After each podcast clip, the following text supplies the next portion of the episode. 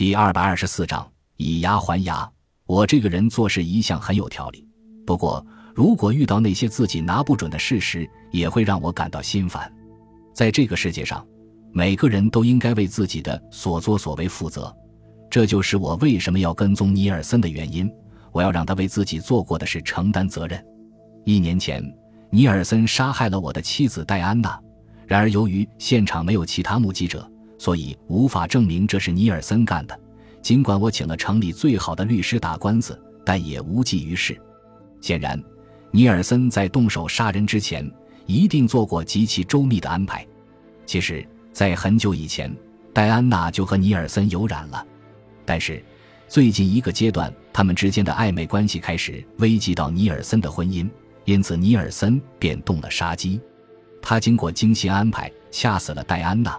并让证人发誓，证明凶案发生时他远在千里之外。或许尼尔森认为自己的所作所为天衣无缝，然而我却目睹了那桩凶杀案的全过程，可以说我是唯一的目击证人。那天晚上，我跟踪戴安娜，亲眼看到她和尼尔森约会，随后她就被尼尔森杀害了。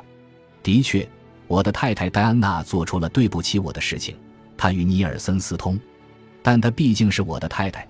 而我也深爱着他，可尼尔森却残忍地将他杀害了。这口气我咽不下去，我无论如何都要报仇，要让尼尔森得到报应。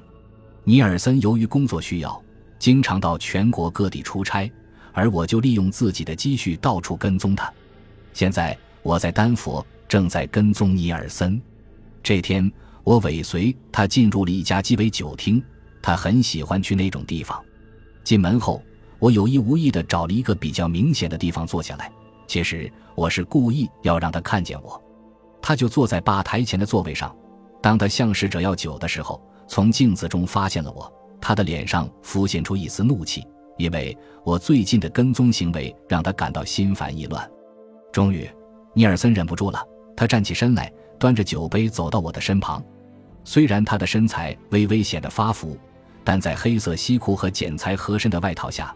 他有着运动员般的健壮，这是个对女人有很大吸引力的男人。帕尼，他怒气冲冲地对我说：“你一直在跟踪我，从一个城市到另一个城市，如今你又跟到丹佛来了。我想知道你到什么时候才肯放弃，尼尔森？我想你应该知道，我永远都不会放弃。”我对他直呼其名，这让他非常不高兴。我没有邀他坐下，他却径自坐在我的对面。他问道：“我无法理解，你这样跟踪我会有什么结果？你究竟想要干什么？”我很平静地说：“干什么？我要为我死去的太太讨还公道。你应为她偿命。你误会了，我没有杀害你的太太。”尼尔森既生气又迷惑。警方对我进行了调查，但没有任何证据证明我是凶手。现在那个案子已经结束了，我是清白的。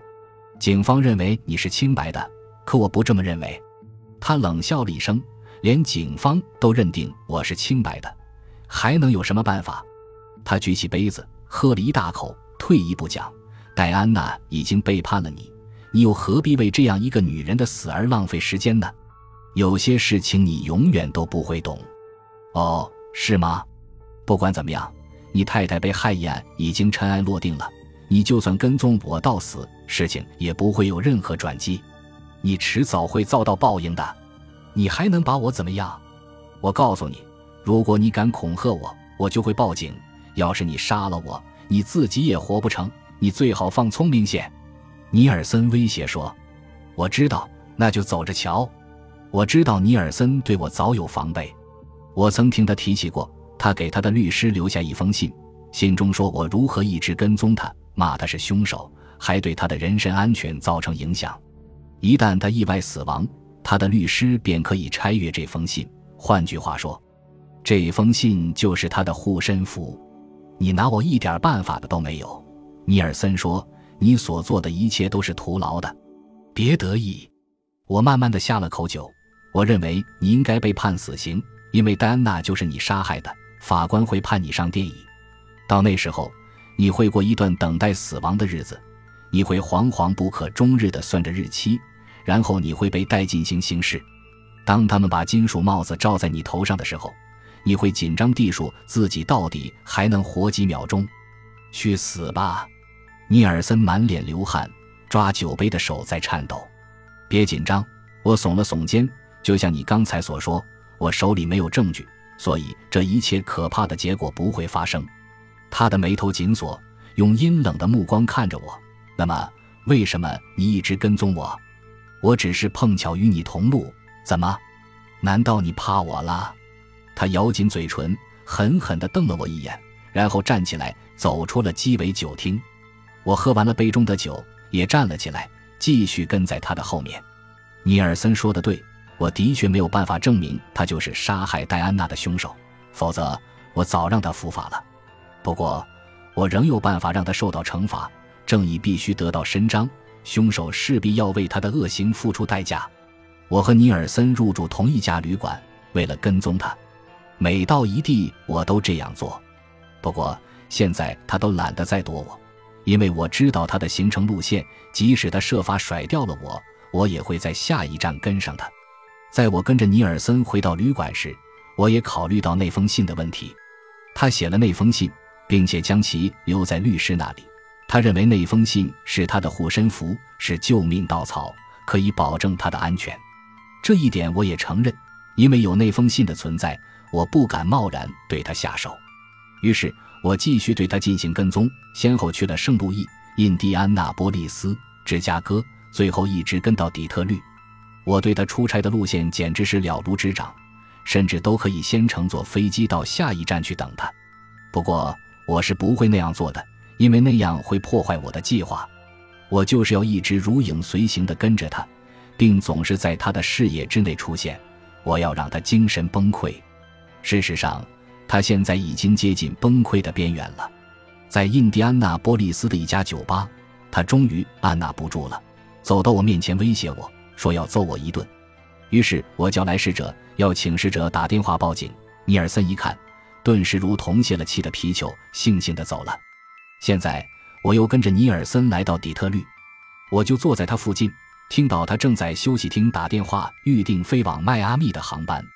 虽然我不是个容易激动的人，但听到这个消息后，我心中还是充满了兴奋，因为迈阿密并不在他预计的出差路线上。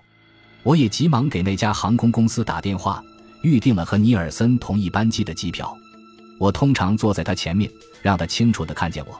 其实我们都明白。在飞机上，他无法回避我。飞机降落在迈阿密机场，我跟随尼尔森下了飞机。他在机场租了一部车，来到城边的一家高档宾馆入住。但这次我却一反常态，并没有和他住同一家宾馆，而是住进了另外一家非常豪华的大酒店。这家酒店甚至拥有私用海滩和娱乐区。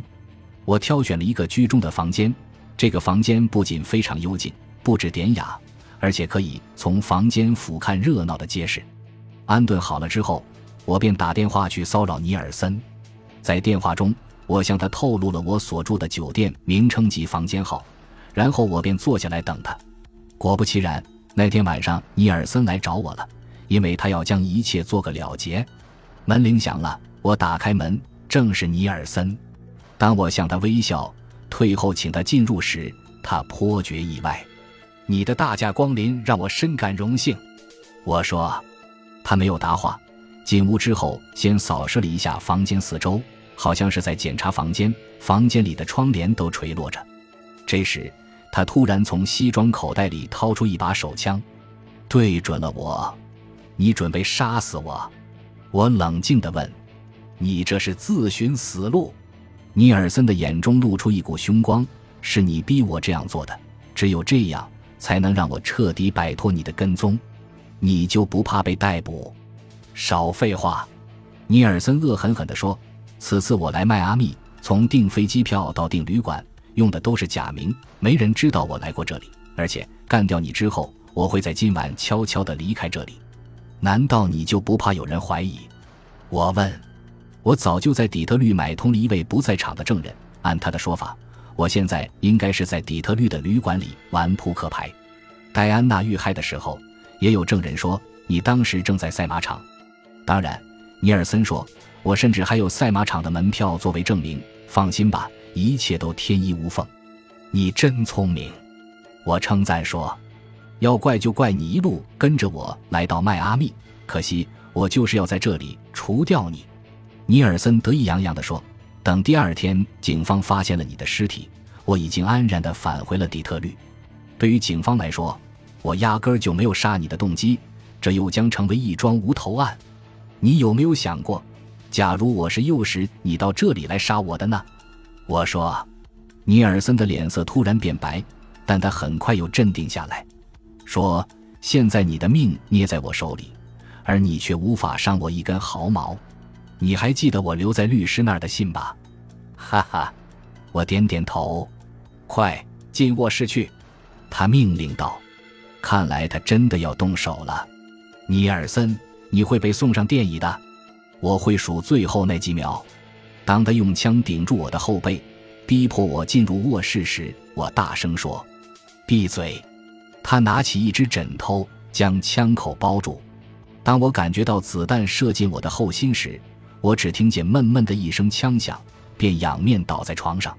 我敢打赌，他一定很纳闷，为什么我死时仍面带微笑。他肯定想不到，当时我的口袋里就有一部袖珍录音机，而且我也同样留给我的律师一封信。感谢您的收听，喜欢别忘了订阅加关注。主页有更多精彩内容。